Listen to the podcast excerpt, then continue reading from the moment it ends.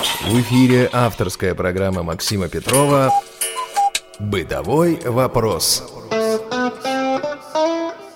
Доброго времени суток, уважаемые радиослушатели. И с вами Максим Петров и программа «Бытовой вопрос». У нас сегодня на связи по скайпу Марина и Сергей Шиловы. Здравствуйте. Добрый день. Здравствуйте. Сегодня мы продолжаем тему, которую мы начали с Альбиной Саматовой в передаче посвященный подготовке детей к школе. В прошлый раз мы говорили о том, как родители незрячие собирают в школу зрячего ребенка. Как это все происходит, нужно ли пользоваться помощью. Сегодня у нас такие гости, которые осветят нам этот вопрос с другой стороны. Марин, я знаю, что ваша дочь идет в этом году в первый класс, да? Да. И, насколько я знаю, в первый интернат. Да, первый интернат. С чего начиналась, как вы думаете, подготовка вашей дочери к школе? Наверное, с того, что я ее повезла в школу знакомым учителям показать, насколько ребенок развит. Это когда было? Ну, это было осенью. В садике психолог сказал, что она не будет с ней заниматься, потому что есть дети, более нуждающиеся в помощи. Да, я подумала, это правда или нет, и решила показать Настю в школе. А садик какой был? Вот уже интересно. Это был обычный садик, да? Ну, я правильно понимаю? Там была группа для детей с нарушением зрения. Но нарушение зрения – это косоглазие, в общем, почти зрячие дети. Ну да, да, да. И что сказали учителя вам прошлой осенью? Сказали, что все очень хорошо.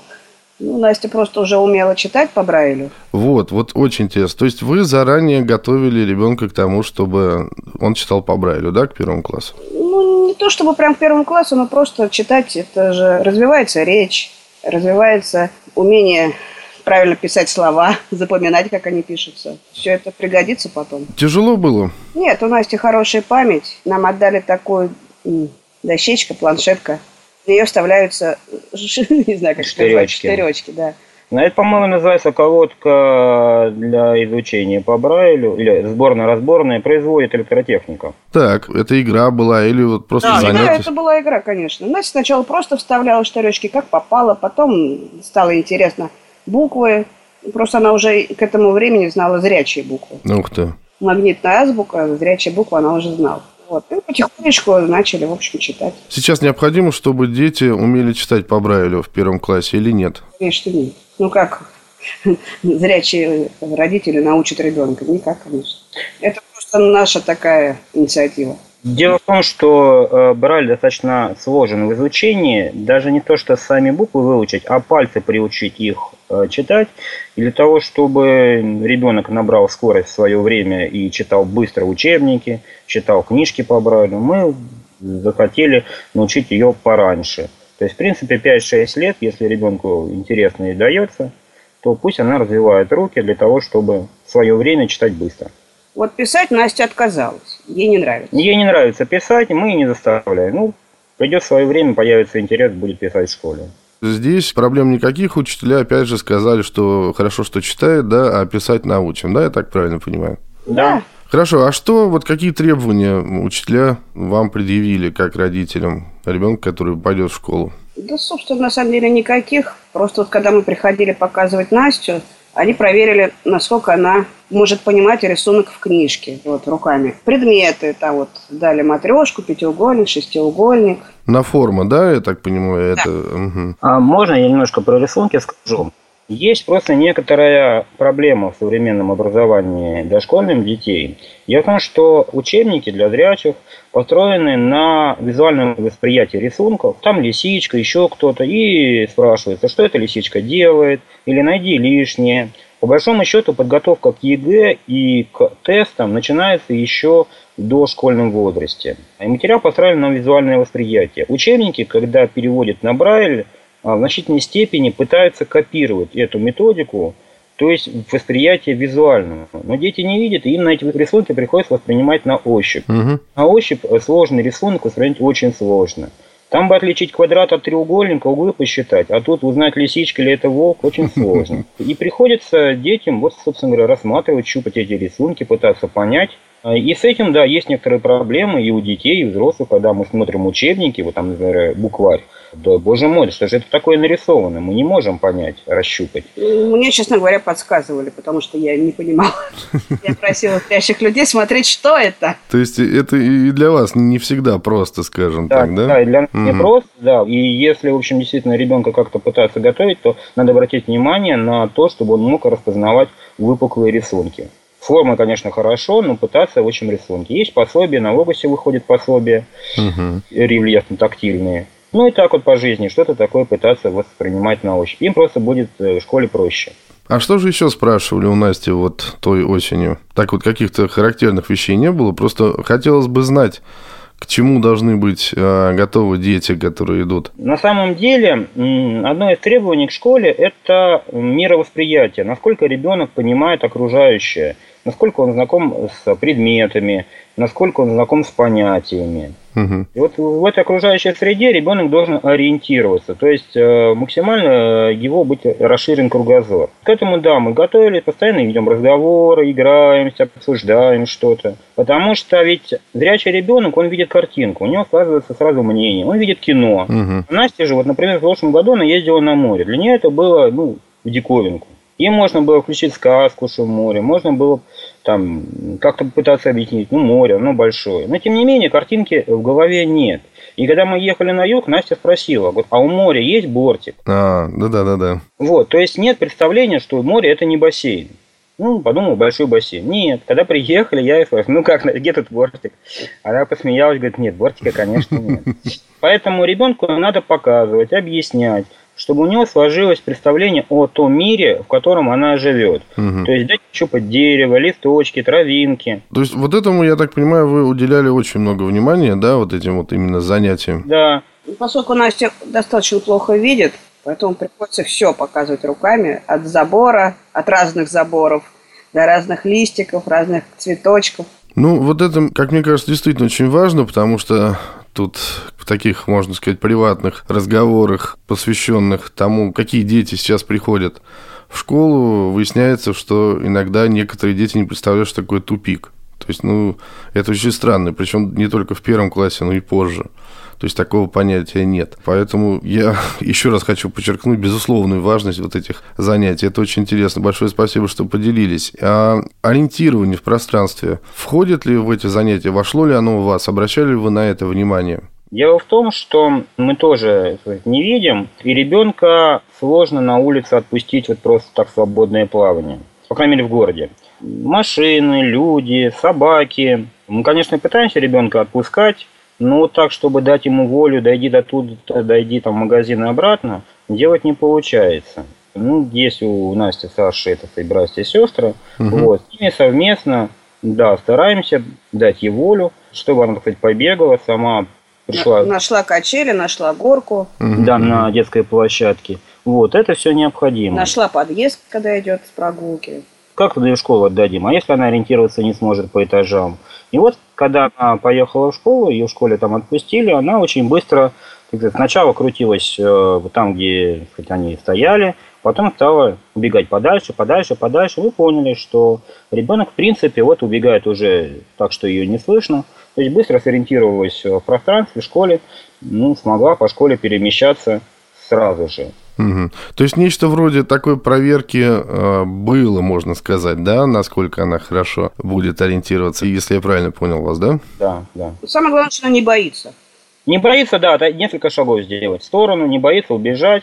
То есть она понимает, что замкнутое пространство тут уже как бы особо бояться нечего. На улице тоже обращали внимание, когда она убегает дальше, что нас уже не слышит, она останавливается, отходит в сторонку и ждет. То есть не паникует, что она потерялась, и просто ждет, пока до ее, нее, до нее, да, до нее дойдут. Значит, ориентирование, вот занятия об окружающем мире, да, чтение в вашем случае, и зрячие буквы, и Брайль, а, великолепно. А... Вот усидчивость. Учителя обратили внимание, что Настя долго могла просидеть на месте и заниматься ну, рассматриванием рисунков там или следующим, что ей предложили. Ну, это на самом деле одно из необходимых требований при готов поступлению в школу, да, готов ребенок в школе или нет. Если ребенок не может просидеть больше пяти минут на одном месте, занимаясь одним делом, то ему даже, может быть, 7 лет, но в школу еще рано. Угу. Вот. Если ребенок там в 6 лет может 20-30 минут просидеть, занимаясь одним делом, да, он уже готов идти к школе. То есть усидчивость здесь необходима и обязательно. В зной и в мороз шутку серьез. С вами всегда Радио ВОЗ. И я напоминаю, что с вами в студии Максим Петров и программа «Бытовой вопрос». А на связи у нас по скайпу Сергей и Марина Шилова. И еще раз подчеркнем, что сегодня мы говорим о том, как подготавливают детей к школе.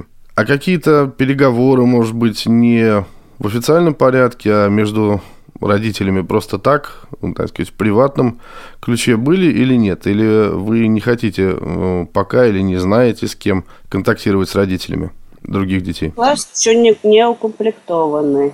Даже неизвестно, кто будет учитель. Угу. То есть вот есть сейчас проблема с набором, да? Если я правильно Нет, Нет, на... все набрали. Нет, набор есть, еще... не распределили, э, кто будет в классе А, кто в классе Б, сколько будет классов. Ну, сколько будет, ну... Ну, по крайней букв. мере, мне так сказали. А про форму, про спортивную пока разговор тоже не шел, насколько я понимаю, да?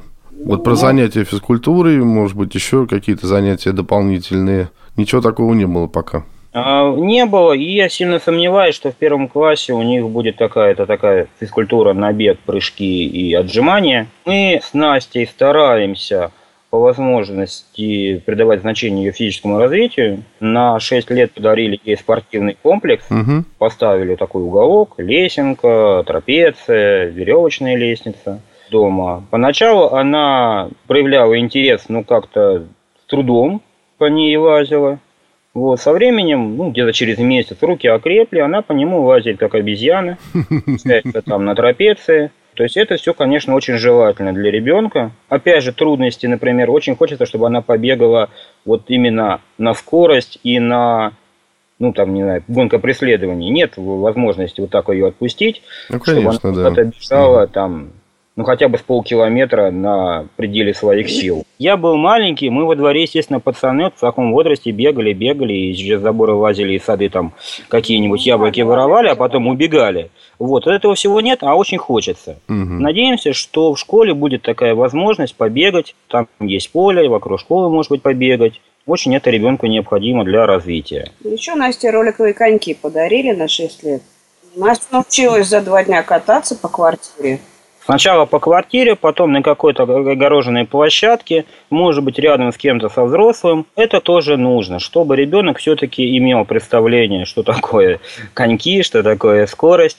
В защите, естественно, да, может упасть, но ничего э, страшного, поднимется. То есть, я так понимаю, что вы, если и не советуете, но предлагаете, да, другим родителям уделить этому внимание, ну, не конкретно, там, скажем, роликовым конькам, а полноценному физическому развитию до школы, правильно? Да, да. Угу. Это может быть батут, это могут быть мячики, игра с мячиком, с шариками, я не знаю, все что угодно. Но ребенок должен двигаться, уметь двигаться уметь падать.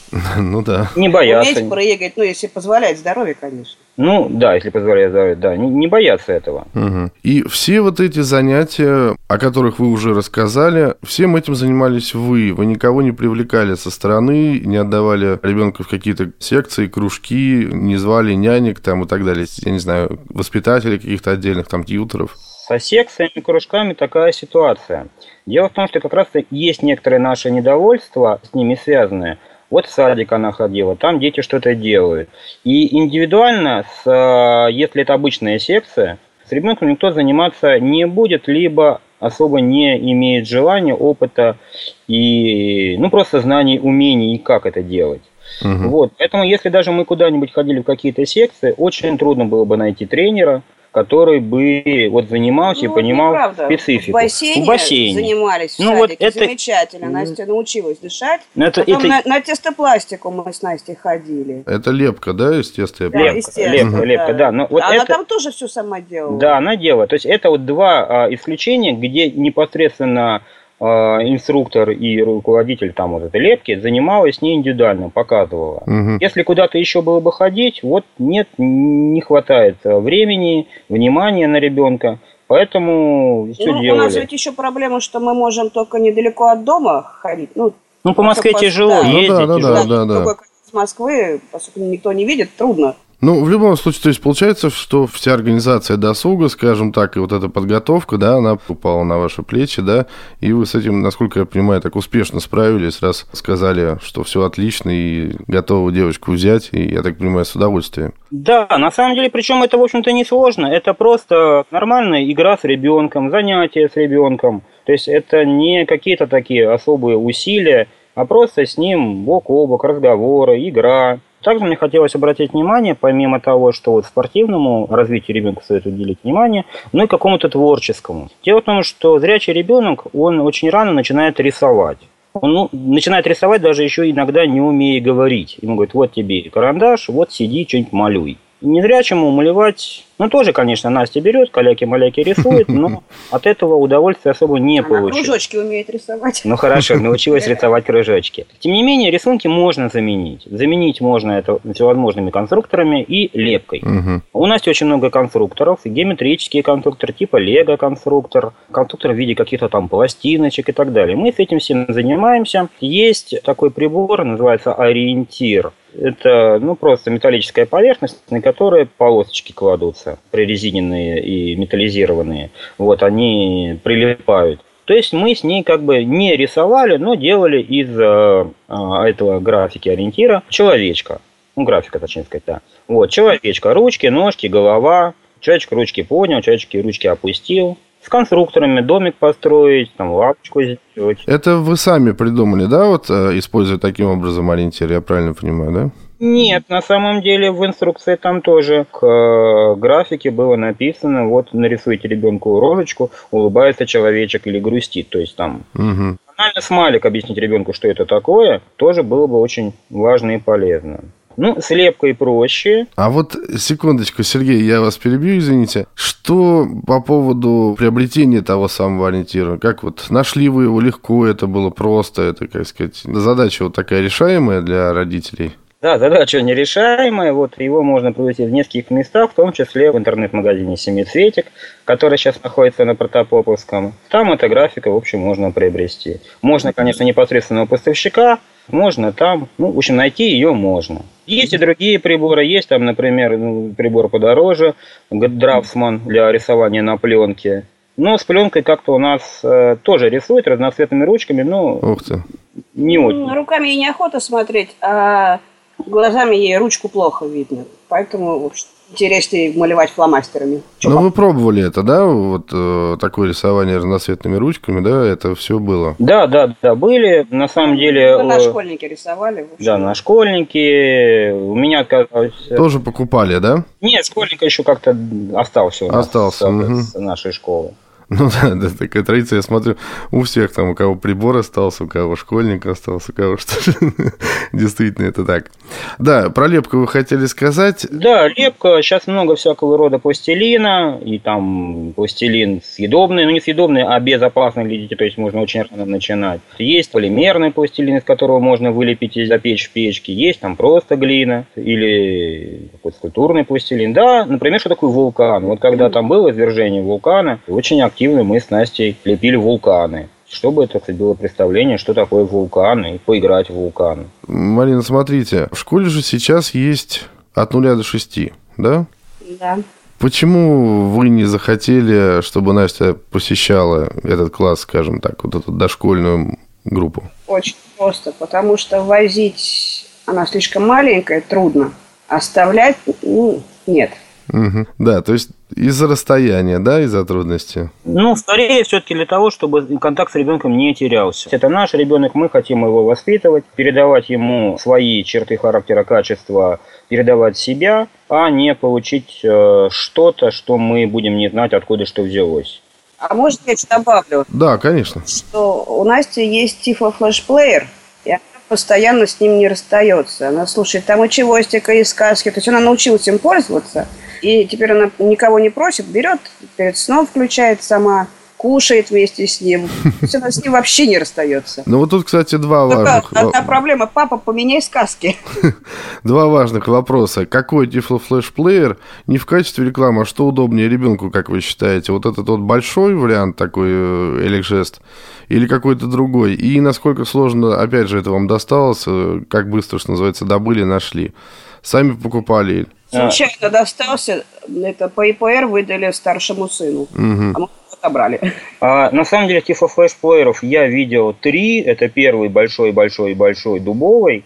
Вот, потом, по-моему, вот этот Tiflotec, он называется. да, в нем да. много кнопочек, по-моему, 10 или 11. Да. И потом появился Trust. Вот этот э, последний, третий, по крайней мере, который я видел, он не очень пригодный, Насте не понравился. Мгм. А Tiflotec с удовольствием. А, то есть даже Тифлотек. Он сам Великолепно. пустой, на самом деле. Великолепно. Большое вам спасибо за то, что вы приняли участие в нашей передаче. Я думаю, что вы абсолютно убедительно доказали, что незрячие родители могут отлично подготовить ребенка к современной школе. Еще раз благодарю вас. С нами были Марина и Сергей Шиловы.